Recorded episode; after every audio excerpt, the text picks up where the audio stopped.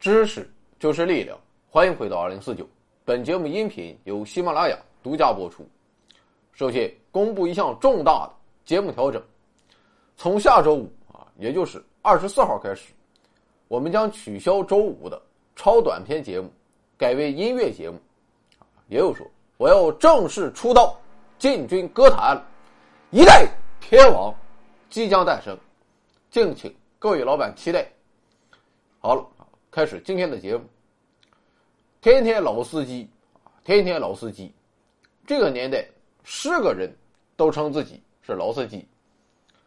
不过，与接下来我们要聊的几位人物相比，在座的各位老司机可就有点突样了，因为他们。正是汽车的发明者们。说起汽车最早的发明者啊，有人说是达芬奇，有人说是南怀仁，也有人会翻出我国的某本古籍，然后宣称汽车早在几千年前便被中国人搞出来了。比如诸葛亮的木牛流马就是汽车，但我告诉你，这就是扯淡。当然了啊，你也可以继续抬杠。把轮子的发明看作是汽车的前身，这也不是不可以，反正你开心就好。至于达芬奇搞的那玩意儿，其实就是一份草图，是停留在理论上的模型。后来在两千零四年，人们搞出了复原品，上好弦啊也能跑个几十米。南怀仁的车还相对靠谱。一六七八年，南怀仁在北京制成了一辆。布兰卡冲动式蒸汽汽车，车身用木头精雕细刻而成，全长六十厘米，装有四个车轮和一个导向轮，车身中央安装着一个煤炉，上面放着盛水的金属曲径瓶。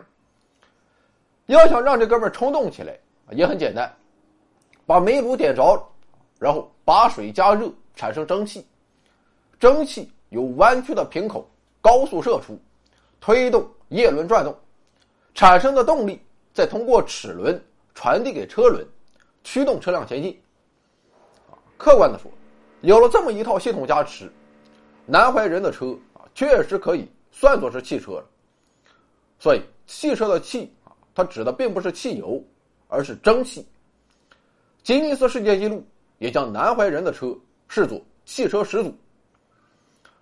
不过，南怀仁的车啊，虽然算得上是一辆成功的蒸汽车，但它还只是一个汽车模型啊，它并没有什么实用价值。你想想，车它一共才六十厘米长，你让康熙皇帝怎么坐进去？所以这辆汽车只是南怀仁献给康熙的一个小玩具，是西方的科学精神结合了大清特色官僚主义、帝制主义的产物。当年啊，康熙皇帝但凡能多想一步把这个玩具给推广到民间，开始大规模生产，也许，啊，当然了，没有也许。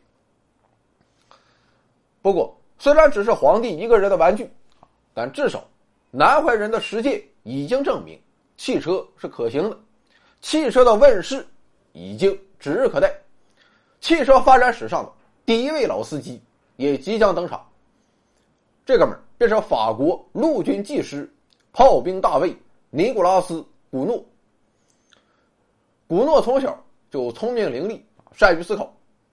在青年时代，他曾在德国陆军中担任技师。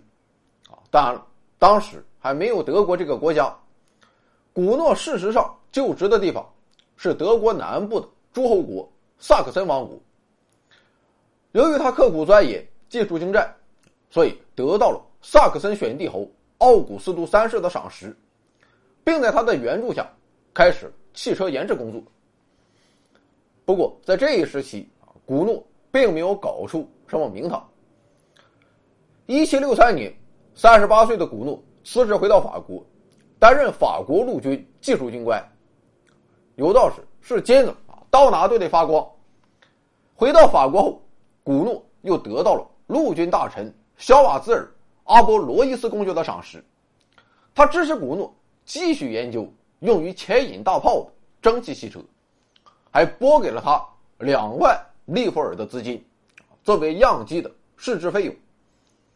这个两万利弗尔在当时相当于八千克黄金，放在今天也是相当于四百多万人民币，啊，绝对不是小数。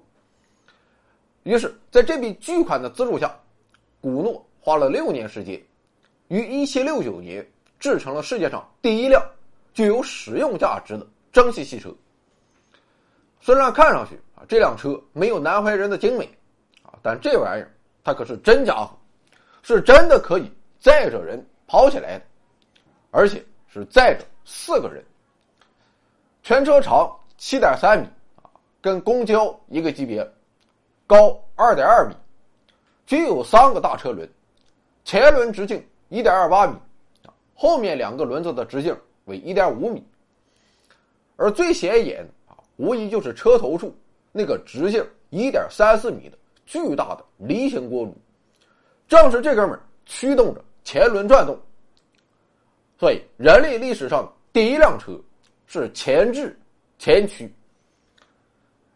一开始。这辆汽车的最高时速可以达到四公里，后来经过多次实验后，改进到了九公里。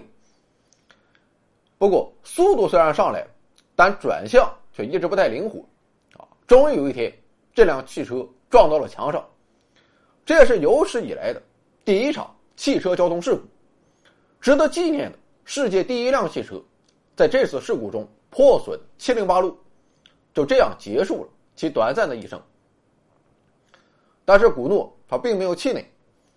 一年半之后，一七七一年，古诺又搞出了一个更大型的蒸汽汽车，名为法蒂尔。